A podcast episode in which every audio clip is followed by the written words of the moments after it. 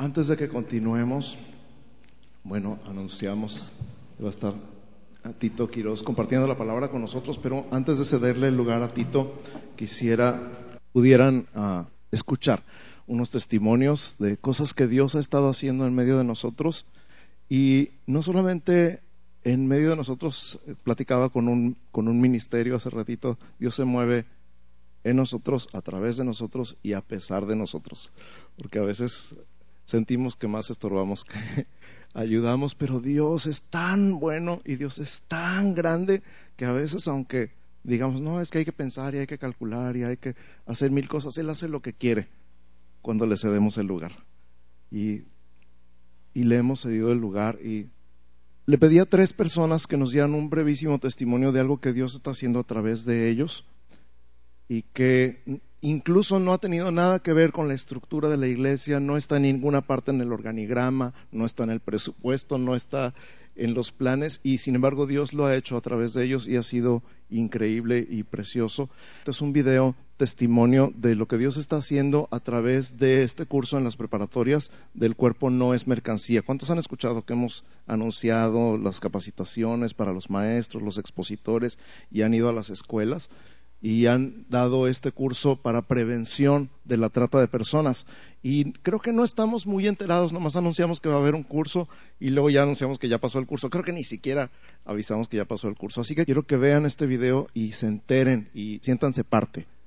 No es mercancía. Para mí ha sido una gran experiencia poder compartir con nuestros jóvenes de esta problemática que acosa nuestra ciudad, como llevándoles información de los métodos de enganche que utiliza este crimen organizado. Ven y súmate a este gran equipo de voluntarios. Mi cuerpo no es mercancía. Te esperamos. Bueno, bueno. Ah. Hola, buenos días, iglesia. ¿Cómo están? ¿Bien? No, ¿cómo están? Eso. Ah, nosotros venimos a hablarles un poquito. Me pidió Dani que les comentara de un proyecto que están haciendo aquí en la ciudad de Tijuana. Eh, música de la calle comenzó en Ensenada Básicamente vamos a los lugares donde hay gente en pobreza y con instrumentos, guitarra, no sé, saxofón, lo que sea, juntamos a músicos que estén dispuestos a, ir a las calles y juntar dinero. Eh, hacemos un ambiente alegre, un ambiente de, buena vibra para las personas y el dinero que queda ahí lo, dejamos a la persona que, necesita, le compramos, no sé, alimentos, le compramos lo que él, él esté en necesidad y recientemente este proyecto me contactó la persona que lo hizo en Ensenada y me dice, fíjate que quiero ir a Tijuana, quiero ayudar a las personas de Haití, ¿qué te parece? ¿Armamos algo? Y dije, claro que sí, claro que sí, venga, vamos. Esto fue la semana pasada, fuimos Isaac y yo, y junto con 30 ensenadenses estuvimos ahí tocando, estuvimos ahí, hicimos un pasillo enorme en el centro, en una calle del centro, y la gente muy buena onda dejaba billetes, dejaba monedas, lo que fuera su corazón y ellos traían despensas, traían ah, algunos ah, elementos higiénicos para los haitianos, uh, ropa, y alimentos. Llegamos al lugar, fuimos a un albergue, fuimos a, pasar tiempos con ellos, les dejamos ahí y las cosas, pero fue impresionante cómo, cómo ver que, que ellos no les dábamos, la, no sé, la comida, les dábamos los, los elementos higiénicos y, y sí, nos agradecían, pero lo que más eh, nos agradecieron de corazón fue pasar tiempo con ellos. Sacamos otra vez los instrumentos, empezamos a tocar música y de verdad fue impresionante cómo, cómo Dios se manifestó en ese momento. Empezaron a bailar todas las personas, estamos ahí en la calle y yo que las personas se nos quedaban viendo así como, ¿qué están haciendo estas personas, no? Porque todos los haitianos bailando, todos cantando, empezaron a... Había una persona de Ensenada que, que es de Francia y sus papás son haitianos y entonces ella estaba traduciendo, ella estaba diciendo lo que los haitianos nos estaban, nos querían comentar. Uno que otro habla español y, nos decía eh, que ellos estaban gozosos, que estaban muy contentos de que estuviéramos ahí con ellos. Pudimos pasar un tiempo muy agradable y un haitiano nos comentó, él hablaba más o menos español y nos dice, eh, gracias, sabemos que no podemos comunicarnos tal vez con el idioma, pero Dios habla a través de, de sus corazones. Entonces, el mensaje que traemos el día de hoy es, eh, es tiempo de actuar, es tiempo de dejar de decir y comenzar a actuar. Muchas veces tenemos muy buenas ideas, muchas veces queremos hacer proyectos, pero los dejamos ahí y yo los invito a que comiencen a actuar, a que se preocupen por la comunidad, a que somos seres humanos y como ser humano, ¿qué estás dejando aquí en la tierra? ¿Qué estás dejando? ¿Cuál va a ser tu legado? ¿Cuál va a ser tu, lo que vas a dejar de herencia? Y creo que esto es un, un golpe bien duro. Eh, eh, nos comentaban los haitianos que llegan, eh, ellos de Haití viajan a Brasil y de Brasil tienen que caminar hasta Uruguay. Y en Uruguay hay un bloqueo de policías, los policías no los dejan pasar y tienen que contratar a un coyote que los cruce para pasar esa barrera. Muchos quedan muertos, muchos quedan ahí en el camino. Y los que logran pasar caminan hasta Costa Rica y de Costa Rica llegan caminando hasta Tamaulipas. Entonces nos enseñaban fotos de sus pies todos reventados de tanto caminar. De Tamaulipas los mandan en un camión hasta acá, hasta Tijuana, y la cita la tienen el 4 de noviembre para, para ver qué les dicen en Estados Unidos. Entonces, si tú sientes en tu corazón ayudar a esta, gente, te invito a que te des una vuelta ahí a los albergues que hay, te invito a que sencillamente ores y pongas en tu corazón esto que hay. Esto es música en la calle. Isaac y yo pudimos participar. Y con esto queda comprobado que, que no tienes que esperar a que te digan, que no tienes que esperar el llamado de una iglesia, no tienes que esperar el llamado de un pastor, que no tienes que esperar el llamado de tu líder. Comienza a actuar. ¿De acuerdo? Comiencen a actuar, comiencen a hacerlo, que no queden palabras, que se refleje con hechos. ¿Ok? Gracias y que no es tan difícil. A veces nos la complicamos mucho. Francia vivió una experiencia parecida. Ah, ¿Me subieron? Es que yo no hice nada, pero está bien.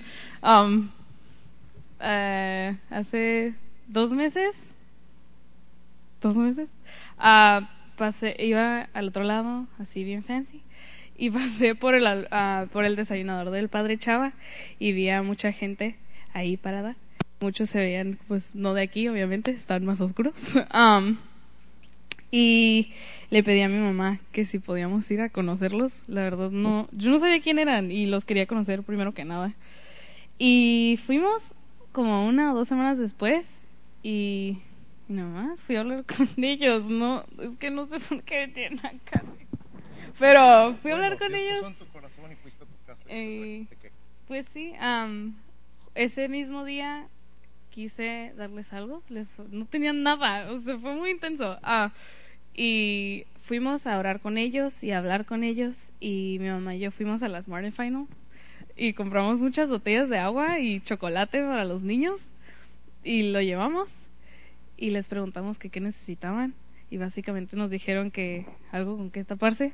Entonces fuimos a mi casa, agarramos todos los sleeping bags que teníamos porque nos gusta acampar mucho y agarramos todos los sleeping bags que teníamos. ¿Cómo se dice sleeping bags en español? Bolsas de dormir. y las llevamos todas y las repartimos a todos los que quisieran. Llegaban y como el carro.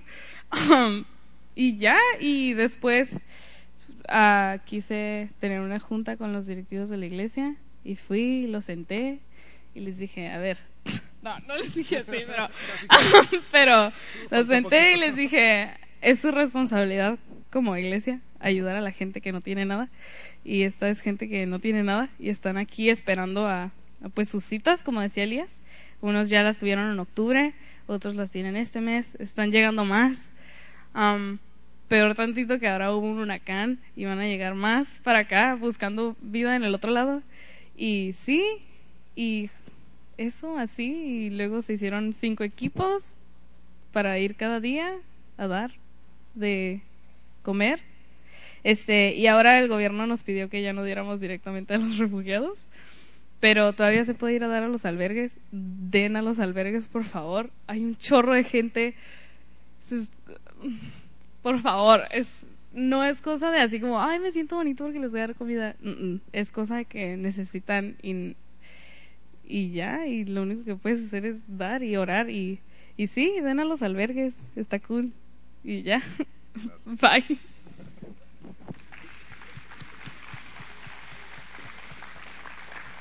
Como ven, creo que ni estaban preparados para. Solo Janet preparó lo de. Gracias, Janet. Lo de. El cuerpo no es mercancía.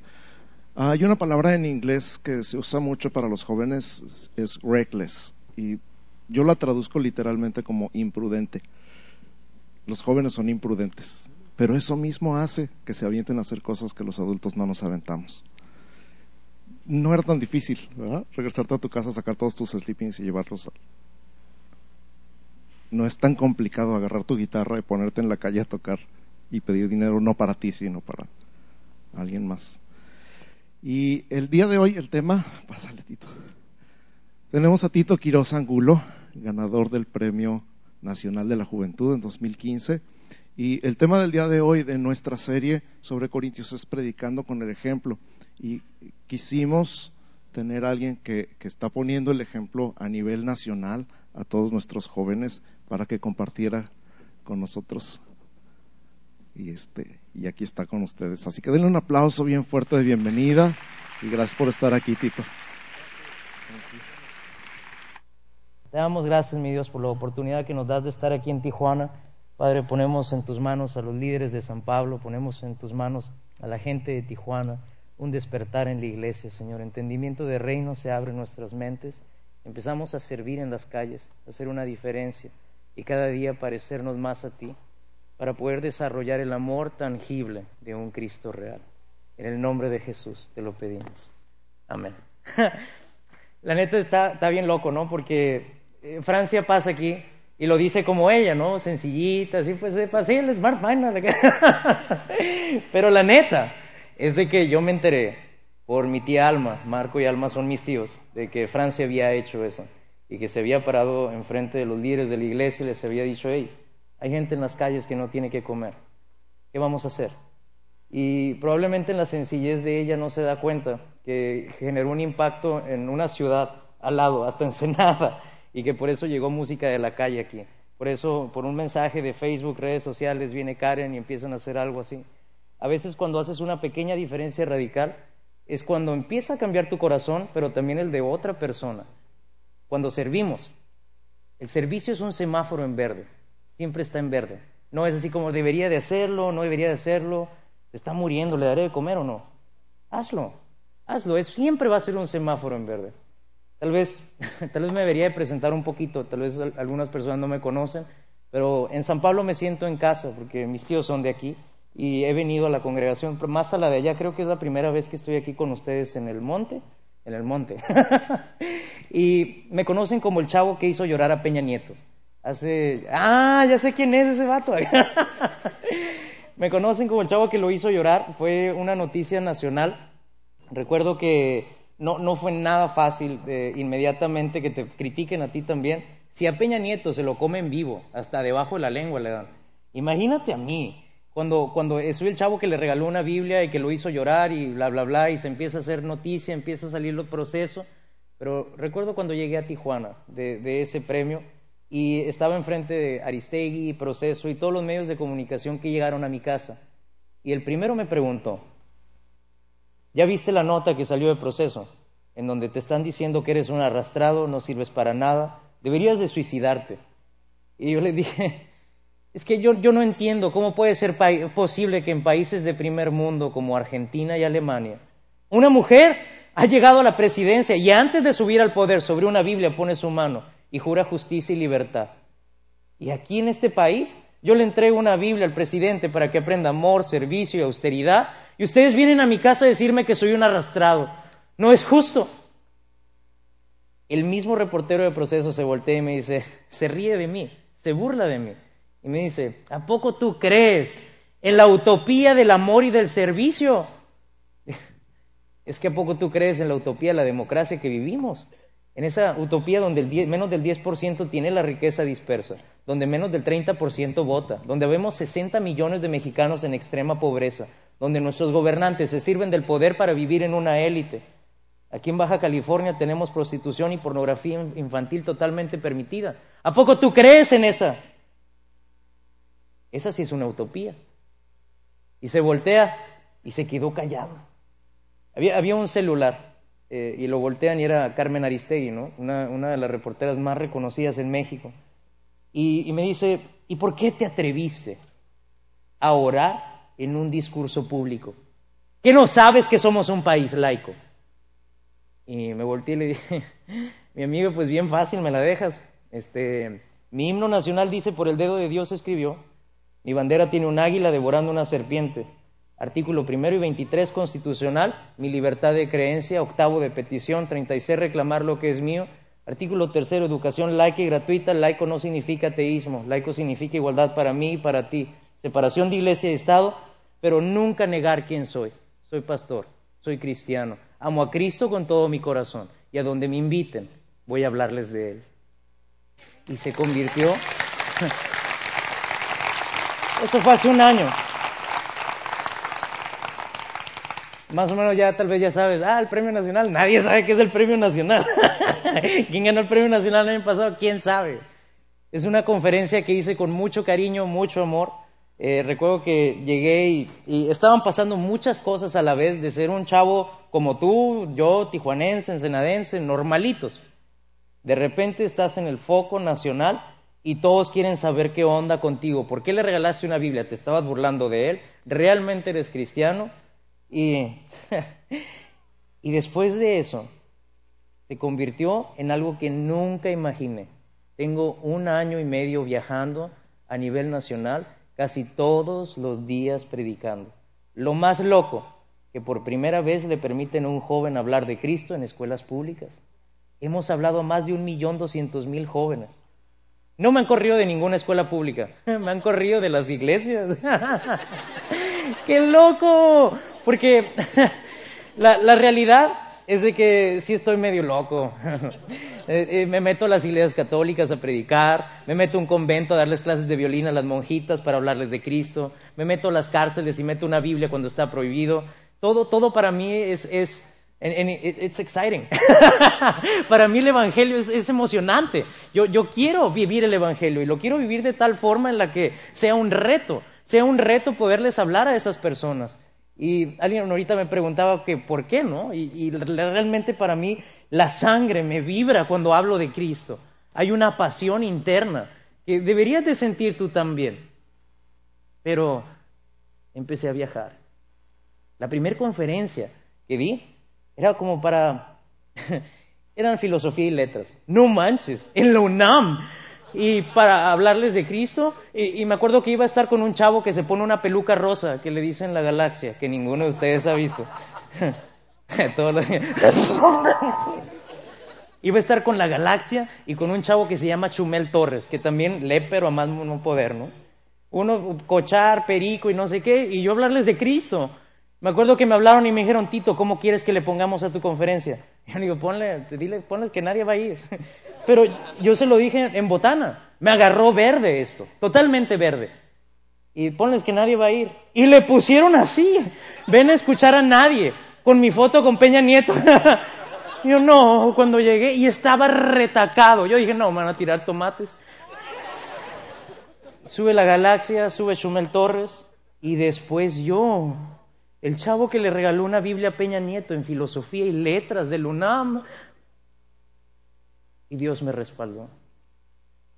Hablé de Cristo abiertamente y empecé por todo México a hacerlo. El problema no fueron las escuelas públicas. Recuerdo cuando llegué a, alguna parte en México, todo lo voy a hablar así porque tal vez hasta conocen dónde andaba. Conocí las iglesias que solamente había escuchado que existían. Eh, estaba en Monterrey y en Monterrey me dijeron, oye, ¿quieres predicar en una sala? Y yo, Simón, pues vamos a una sala. yo imaginé una sala, cafecito, ¿no? Un panecito ahí. Estás hablando. Eran 14 mil personas en una sala gigantesca. Y me pasaron enfrente una iglesia que yo había leído muchos libros de ellos porque realmente hicieron una revolución en un tiempo. Y no pude dejar de ver que detrás de mí había un pantallón. había tres pantallones inmensos de, de, de concierto, ¿no? Y me acuerdo que yo subía, y soy hiperactivo, entonces este, tengo TDA, H y no sé cuántas letras más. Entonces, yo agarré, yo agarré eh, y metí así en la pantalla, ¿no? Así, y metía la mano y decía, y la gente se reía, ¿no? Y antes de, empezar a predicar les dije, tengo una pregunta para todos ustedes. Este, la realidad, eh, ¿cuántos de ustedes han pasado por algún cáncer, alguna situación difícil de trabajo o alguna situación en la que a veces has sentido que ya no puedes más? y me levantaron la mano como siete mil. ¿Saben lo que es siete mil personas levantando la mano? Se escucha. Y luego les dije, bueno, si son un buen, pero este, ¿cuántos de ustedes han sentido que la iglesia ha cubierto esa necesidad? Todos la bajaron. Pero tienen una pantalla increíble. ¿eh? Y seguí predicando. Empecé a ver tantas cosas. Empecé a ver el sufrimiento de una iglesia. Empecé a ver que no somos nada más Tijuana, no somos nada más Ensenada. Somos México en una nación. En todo el mundo. Somos llamados a las naciones. El, el problema fue cuando empecé a ver tanto entretenimiento en nuestra juventud porque me invitaban a todos los eventos. El, año pasado, ahorita ya se calmó un poco más, ahora siguen más universidades, porque es el tema, defender el tema de, religión, hablar, soy cristiano, ¿y cuál es el problema? Si está este chavo que cree en otra cosa, cree que el matrimonio homosexual es el mejor y demás, pues yo creo que en la familia, ¿cuál es el problema? Yo lo escucho, porque él no me escucha a mí? Es mi derecho constitucional, garantía individual. ¿Tienes algún problema? Lo he estado defendiendo en todo México. el problema fue la iglesia. El problema fue cuando Llegaba a los eventos que hacemos. Me encanta llamarle los eventos hipster porque está de moda esa onda. ¿Y cuánto estamos gastando? El problema fue cuando me di cuenta que habemos 60 millones de mexicanos en extrema pobreza. El problema fue cuando me di cuenta que sí estamos en un país de tercer mundo. La otra vez escuchaba a alguien hablar y decía, Tijuana, tan lejos de Dios, pero tan cerca de Estados Unidos. Yo creo que eso le gustaría ir a oír a los haitianos, ¿no? Pero, ¿qué es lo que estamos haciendo como congregación? ¿Qué es lo que tú estás haciendo? Y ese fue lo que más me dolió. Cada iglesia que visitaba y me desgarraba un poquito más. Me desgarraba un poquito más y más y más, porque veía la forma de adoración. Cada vez hemos aprendido una forma. Y te tengo que hablar de, de otra experiencia cuando estaba leyendo la Biblia y leía acerca de Pedro. Y a, mi vida es tan semejante a la de Pedro. Ojalá fuera como la de Cristo.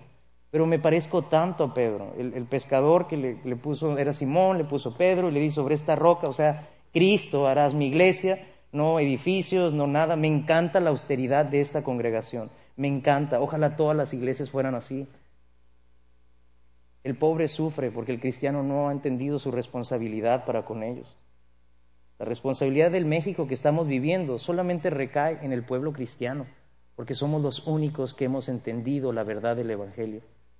Pero estamos tan divididos. A veces ni siquiera nos hablamos entre el uno y el otro.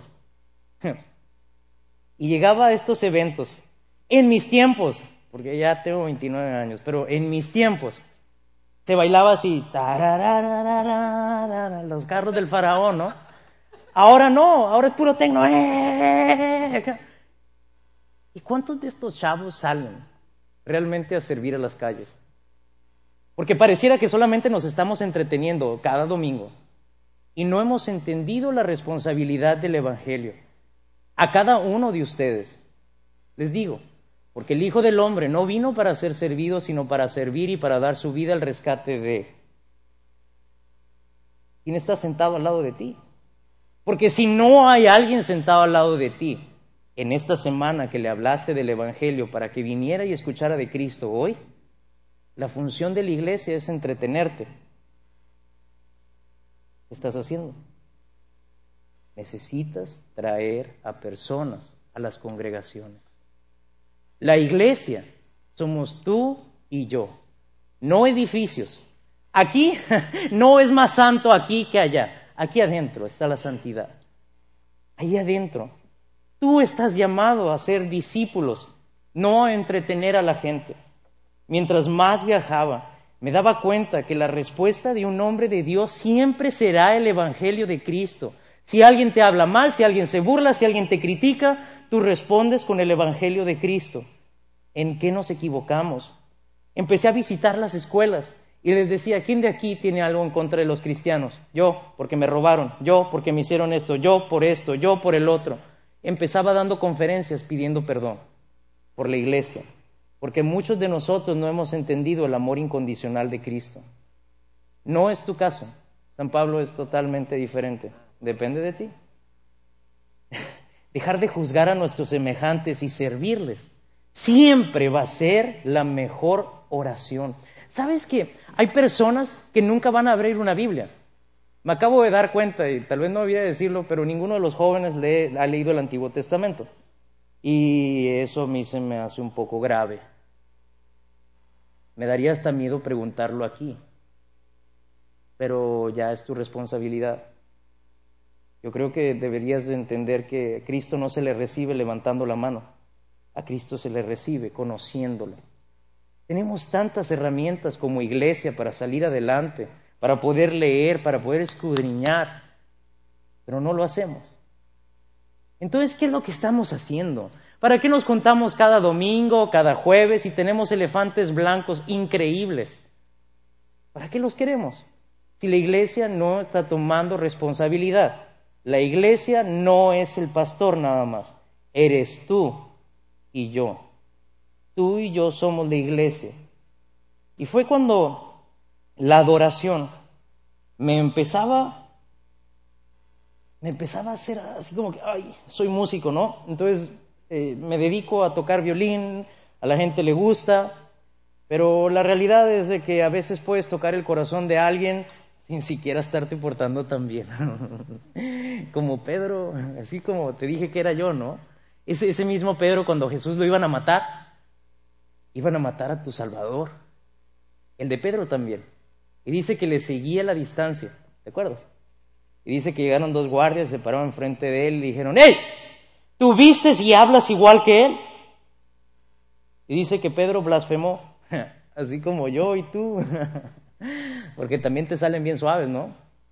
Pedro tal vez era mexicano, quién sabe. La idea de esto es de que necesitas comprender algo. Como iglesia hemos estado caminando a la distancia de Cristo. Lo suficientemente para saber en dónde está, pero lo suficiente para no comprometernos. A veces, ¿qué le hubiera costado a Pedro? Sí, vengo con él. Estoy dispuesto a morir por él. Me quiero parar al lado de él. Clávenme con él. No, porque no cualquiera puede. Porque solamente el 10% sirve en las congregaciones. Tal vez más de 700 iglesias que he visitado a nivel nacional me da un termómetro de lo que hemos estado viviendo. No conozco a otro joven que haya vivido la experiencia que me ha tocado vivir este año. No la quería. Y después de dos semanas se acabaron las vacaciones. No es así como que, ay, voy a, voy a viajar acá. No, ya llegas si quieres dormir. No importa qué tan bien esté el hotel, la verdad quieres estar en tu casa. Extrañas todo. Pero me di cuenta cuando leía la Biblia, me enamoré de su palabra, me di cuenta que Dios estaba buscando adoradores. ¿Qué? O sea, no solamente murió por mí, me está buscando. Dios está buscando. ¿Qué más quieres? Dios está buscando adoradores en espíritu y en verdad. ¿Y qué nos pasó? ¿Por qué hemos diluido tanto el Evangelio? ¿Por qué tenemos a gente que tiene pura conveniencia en nuestras congregaciones? Yo quiero que me vaya bien en el trabajo. Mi Dios, quítame la diabetes, pero la Coca-Cola no. ¿Cuántas veces no has escuchado eso? Es a nivel nacional. Y como si no tuviéramos que tener una fe como la de Mesac, Medrach y Abednego. Los iban a matar, iban a morir. Eran chavos que estaban dispuestos a morir por Dios, por Jehová. ¿Y sabes cuál fue su respuesta? Mi Dios es bueno, grande, fuerte y poderoso. Él me puede salvar de esta. Y si no, aún así no me voy a hincar ante tus dioses. Esa es la fe que nos debe de sostener como cristianos. A pesar de que no pasen las cosas como tú quieres, ¿sigues a Dios o no? ¿Qué le dices a alguien que su esposo acaba de morir? ¿Qué le dices a un haitiano que ha caminado por 400 horas o más y que no, trajo, se murió su esposa, se murió su hijo en el camino? ¿Qué le dices? Cristo te ama, recíbelo en tu corazón, levanta la mano, ándale. Y ahorita así como rayo, ¡fum! O le enseñas a leer la Biblia. Tenemos tantos paradigmas dentro de nuestras congregaciones que deben de cambiar. ¿Quién lo va a decir? Yo no sé por qué Dios agarró al chavo que tiene TDAH. Hubiera agarrado a otro. Pero me lo dijeron cuando tenía 14 años, en una confra de jóvenes. Estaba el pastor Brito enfrente. Y estaba un joven de este lado y le dijo, hey, el del piano, tu música llegará a toda Latinoamérica, serás muy reconocido, ¿sabes por qué? Porque Jesús es tu fiel amigo. Y luego volteó a ver al del violín y le dijo, joven del violín, llegarás al corazón de los gobernantes y los jóvenes de este país, espéralo. El de acá se llama Abel Zavala. Tocábamos juntos. Y yo, yo tuve que lavar carros, bolear zapatos, pasar por 14 años de prueba, porque el hombre se forja entre hierro contra hierro, como el pueblo de Israel caminando 40 años, cuando solamente hubieran llegado en dos meses. ¿Por qué desierto vas a pasar para realmente honrar y glorificar a Dios? Por identidad, no porque te vaya mejor, por identidad. Un Padre que te ama. Y empecé a ver la adoración. Me imaginé, ahorita los jóvenes les decía, me imaginé a un Cristo caminando en nuestra época, el cristianismo contemporáneo que se le llama, caminando entre nosotros y nosotros levantando las manos, brincando, mientras el pobre está sufriendo. Vemos muchos que solamente nuestro cristianismo llega a eso, pero ni siquiera lo hablamos en nuestros trabajos. La prueba está en que al lado de ti no hay una persona el día de hoy. El Hijo del Hombre vino para servir, para ser discípulos. ¿En dónde están los tuyos? Porque si se la estás cargando a Daniel Trápala, es un ser humano más. Si se la estás cargando a los pastores mellados, son seres humanos igual que tú. Somos una iglesia, somos familia. Es tiempo de que la iglesia se levante en identidad y empecemos a hacer una diferencia. Cuando me di cuenta de lo que significaba adoración, cuando empecé a leer la Biblia constantemente, llegaba a veces del nervio, de, la soledad, de estar viajando, de, que me quisieran matar, cuando me secuestraron en Tamaulipas, cuando me agarraron entre varios, y, me acuerdo que me metieron en este carro y estaba ahí, no, no, quise aceptar 100 mil dólares, entonces me metieron, me, empezaron a gritar, traían armas largas, les dije, ¿qué? ¿con quién? ¿Con quién tengo que hablar? Me pasan un celular, groserías. No me di cuenta cuando me oriné del miedo. Y le dije, aquí estoy, soy cristiano y puedes hacer conmigo lo que quieras. Mi vida cambió, ¿sabes? Ya no puede ser lo mismo después de un secuestro. Ya no puede ser el mismo después de que te quieren matar. Ya no puede ser el mismo después de que te critican a nivel nacional por ser cristiano. Pero sería mucho más fácil que la iglesia se levantara. Porque entonces ya no estamos solos tratando de hacer esto, ¿no? Sería bien fácil saber en, San Pablo. En San Pablo toda la iglesia, no el 10%, el 100% se levanta y hace una diferencia. Esta, esta congregación la siguiente semana debería de tener el doble, el triple. No debería de estar así. Debería de estar construida porque creemos en la visión de nuestro pastor. Pero como que nos hace falta mucho esfuerzo. Tal vez Mellado debería de trabajar más, ¿no? La realidad del Evangelio es cuando entendí la palabra adoración. Recibes a Cristo para adorarle. Y adorar significa postrarte. Viene del chahá, que significa darlo todo. No tiene nada que ver con levantar las manos, con gritar, con, con un instrumento musical. Tiene que ver con tu vida rendida a Dios. Mira, tan así es que cuando me di cuenta de que hasta el diablo entendía lo que era adorar, cuando se llevó a Jesús al monte y le dijo, mira, todo esto será tuyo si postrado me adorares. Sentí miedo. ¿En qué estamos gastando nuestro tiempo si no es en la adoración y el Evangelio? Algo está mal, iglesia. Ah, no. Lo que la Biblia realmente quiso decir es, eso es lo peor que puedes hacer, porque se empieza a diluir al Cristo radical que murió por ti al Cristo loco que tachaban todos, que murió por ti. Ah, no, lo que Cristo quiso decir es de que yo tengo que estar en comodidad. No sé, el día que prendo la tele y me tuerce todo. Me tuerce todo ver que no hay austeridad en nuestros líderes. Me tuerce todo ver al pobre. Y a veces prender la televisión y ver pura faramaya, como si hubiera rockstars en el Evangelio. En el Evangelio no vemos rockstars, no existe eso. En el Evangelio existen servidores nada más. Y tú y yo somos absolutamente iguales. Cuando el diablo se paró con Jesús y lo tentó, me di cuenta también este año que hay cuatro cosas por las cuales yo voy a caer. Y soy propenso a una demasiado. ¿La puedes jugar? Tú también la sabes. Me empezaron a llegar por todos lados. Me ofrecieron buenos trabajos a nivel nacional en vez de predicar. Me ofrecieron también muchísimo sexo por todos lados a donde iba. Me ponían hasta prostitutas cuando daba conferencias. Fama, poder, y dinero. ¿En cuál vas a caer tú? Porque así también caen los ministerios. Y me di cuenta que el diablo no quería que yo me postrara, que yo diera todo a un Dios real. Déjate tú lo demás. Primeramente es postrarte y entregarle todo a Dios. Antes de ir con un haitiano, tú tienes que entregarle todo a Dios. Antes de salir a las calles, tu vida tiene que estar en plena confianza, en la certeza que Dios te va a cuidar. Si no, ni te metas. Es una guerra espiritual que te van a hacer pedazos. Tu vida tiene que estar bien. Tienes que vivir en santidad. Pero estamos tan lejos de eso. Nada más poquito. A la distancia como Pedro.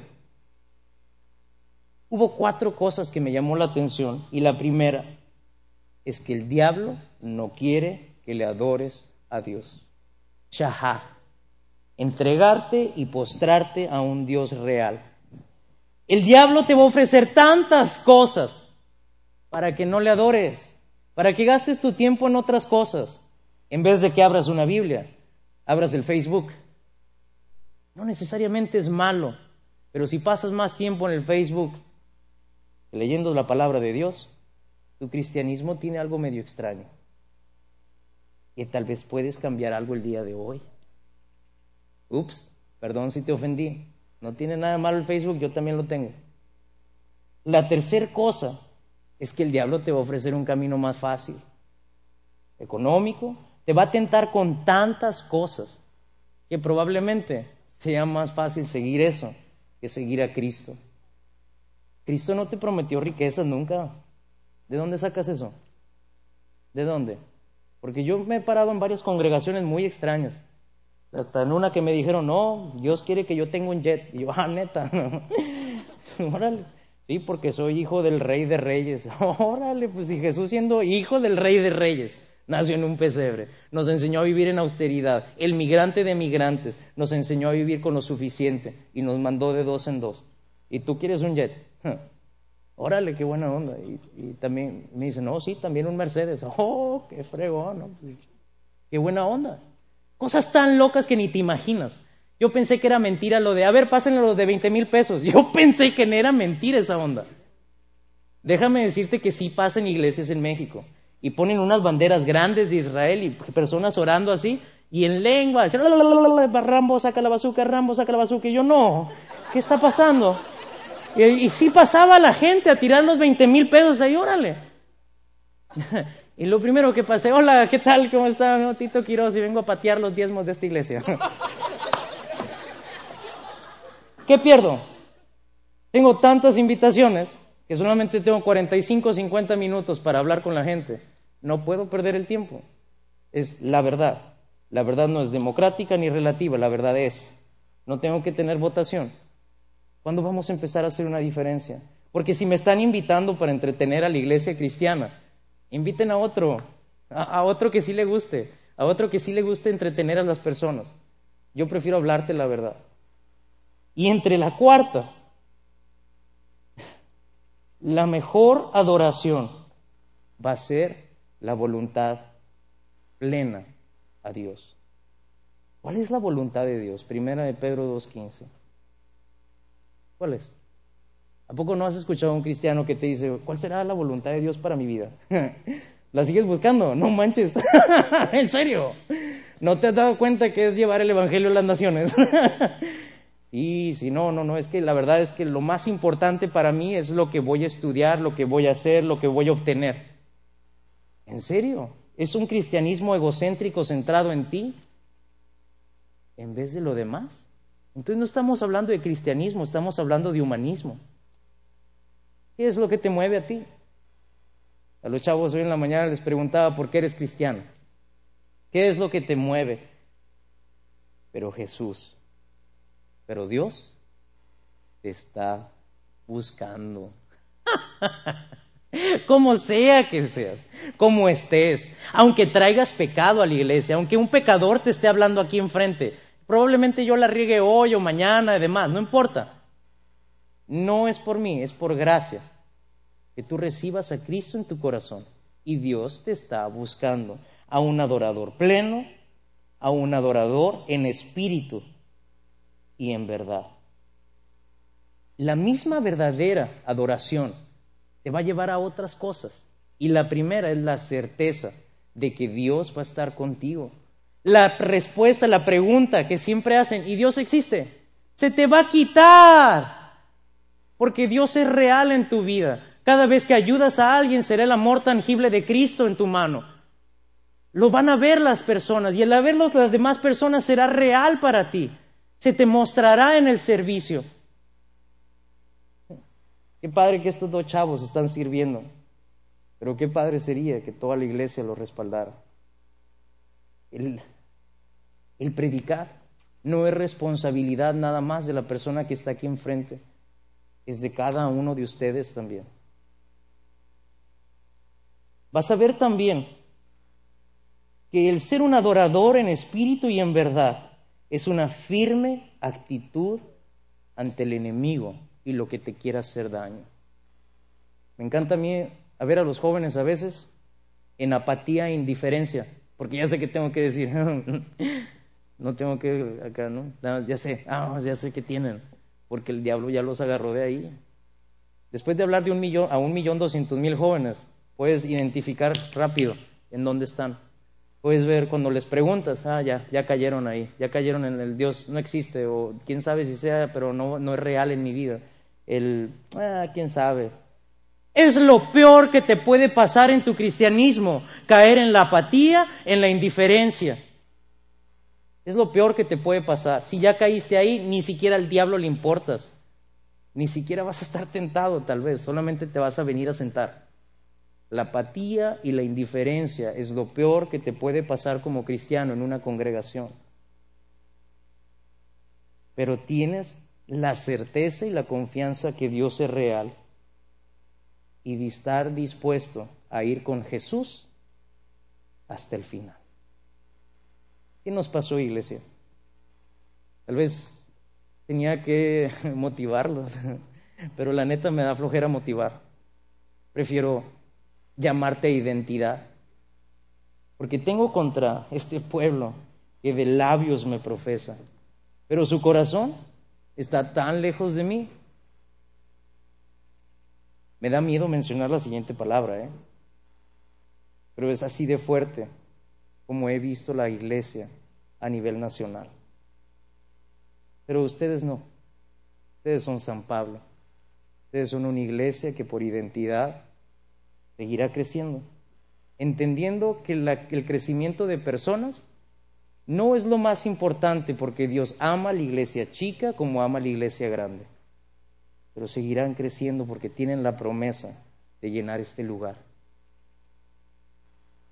Pero ¿cuándo la vas a tomar personalmente tú?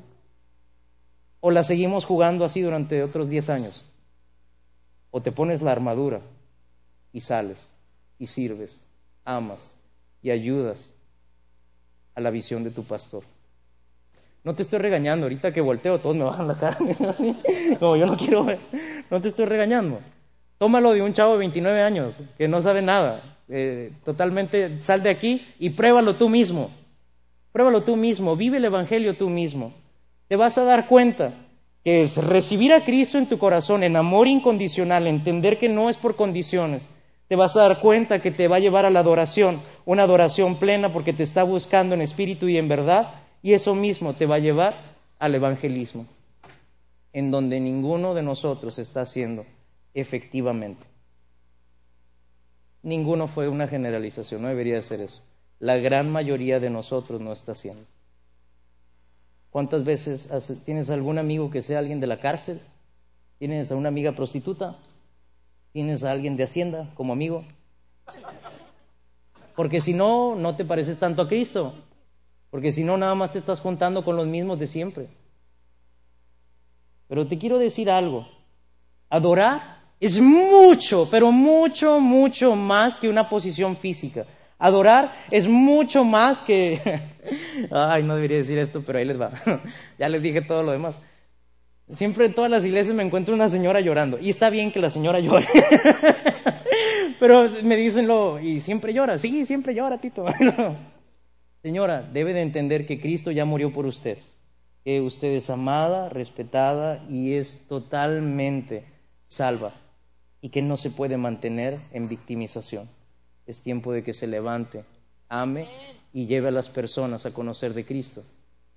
El papel de víctima es un, es un problema bien grande en nuestras congregaciones y es tiempo de que te sientas no víctima, hijo de Dios. Y al sentirte hijo de Dios, todo esto va a tener sentido. Todo, esto, las congregaciones, todo esto que hacemos tiene muchísimo sentido si todos trabajamos en equipo. Pero si no, estamos fallando y hemos diluido el Evangelio. No es ni siquiera tocar un instrumento musical.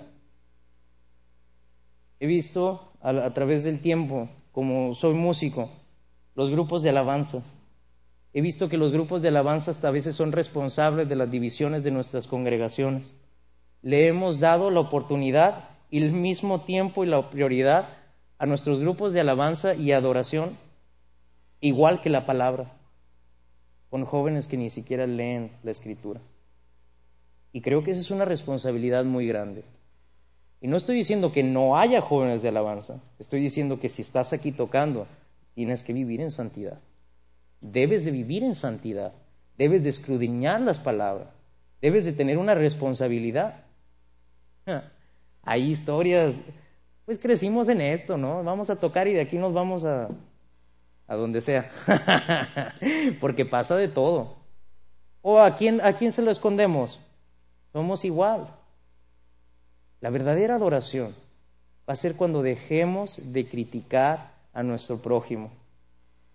Ojo, no vaya a ser que a nuestro hermano católico, que también cree en Cristo, lo hagas pedazos, porque tiene una virgen o porque tiene santos.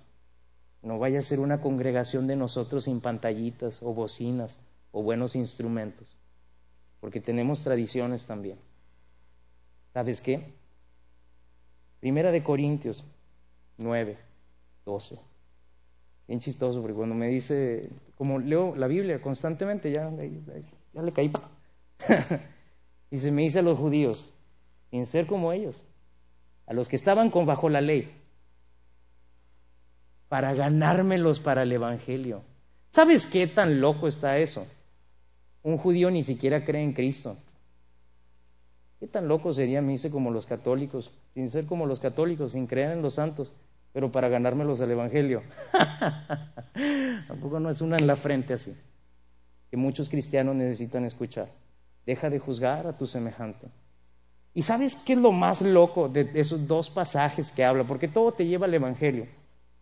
Discúlpame, no, no creo mucho en el texto a texto. Creo que ese, ese método inductivo se debe de hacer en tu casa, personal. Creo en que en la exposición en contexto social de lo que estamos viviendo, como Cristo lo hacía, como los discípulos lo hacían. Pero en ese contexto te está diciendo que era para hacerte copartícipe del Evangelio. Copartícipe. Dios está buscando un adorador en espíritu y en verdad para hacerte copartícipe del Evangelio. La siguiente vez que te preguntes, no sé cuál es la voluntad de Dios para mi vida, acuérdate que hubo un loco violinista que vino a decírtela para que no vuelvas a decir eso. Es el Evangelio. Y al final de todo lo que te acabo de platicar, de lo cual me puedes mandar por un tubo y yo a gusto, ¿eh? feliz, la verdad. No, no estoy aquí con la intención de entretenerte y ojalá que nadie pase aquí a entretenerte, que pase a redarguir el evangelismo que no hemos estado haciendo a nivel nacional. ¿Qué vas a hacer? Es una pregunta directa. Cristiano, espiritual, que dices recibir a Cristo en tu corazón, que, te autodenominas cristiano, hasta con orgullo lo dices. Déjame decirte que Cristo no era ni cristiano ni católico. Cristo si era algo era judío y predicaba en una sinagoga y salía a las calles a hacer una diferencia. Tú que te autodenominas cristiano porque sigues a Cristo con todo tu corazón, hoy necesitas regresar a tu primer amor. No importa si recibiste a Cristo hace una semana, hace un mes, hace dos meses. Necesitas regresar a tu primer amor para que el evangelismo regrese a nuestras congregaciones. Para que la plena adoración no sea el paradigma que hemos aprendido, del cual no tengo nada en contra, puede ser, pero es mucho más que eso la adoración. Para que Cristo sea el amor tangible para las personas. Daniel, no sé si querías que dijera esto, no, pero esto es lo que Dios puso en mi corazón. Esto es lo que creo que la iglesia necesita. El no hacerlo, el no decirlo, me haría un traidor a mi Padre. Me haría un traidor al cristianismo por el cual estoy dispuesto a morir y vivir mi vida. ¿Qué vas a hacer tú? Al final de cuentas, soy un joven más, pero Nuestras iglesias deben de empezar a crecer en identidad. La falta de amor será el chisme, la crítica, la división, el homicidio, la avaricia, la soberbia. Pareciera que sí estoy describiendo una iglesia cristiana, no manches. Pero San Pablo no. Otra.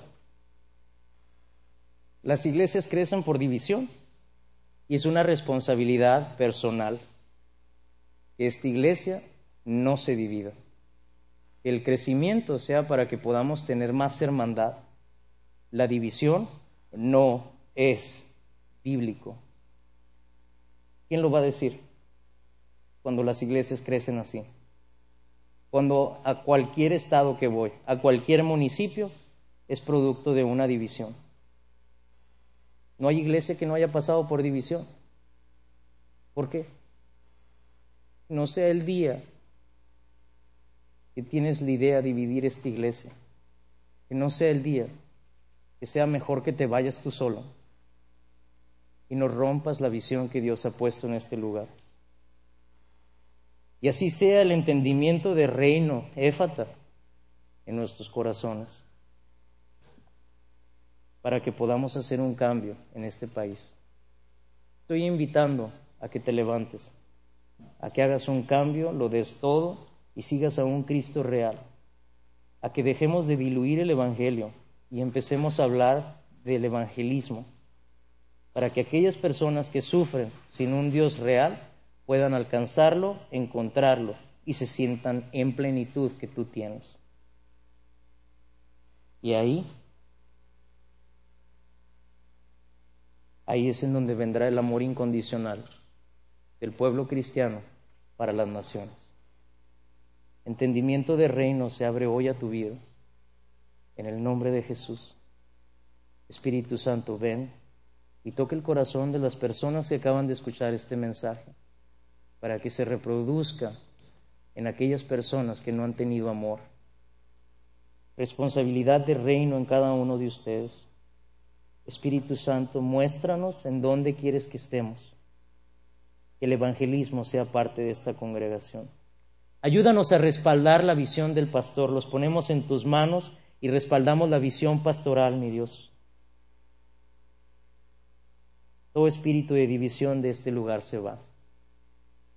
El pecado se va, Señor. Y se levanta una generación santa donde los jóvenes entienden que empezarán a profetizar porque escrito está. Y los ancianos de esta congregación empezarán a tener visiones. Y en unidad esta congregación se levantará para la honra y gloria de Dios. El crecimiento vendrá porque hemos entendido el evangelismo, la adoración y la verdadera razón para aceptar a Cristo en nuestro corazón. Te pido por cada persona que está aquí, mi Dios. Y si hay alguna persona que no ha aceptado a Cristo en su corazón, dale sabiduría para que abra una Biblia, que te busque, que te ame que te honre y que te glorifique todos los días. En el nombre de Jesús, Señor.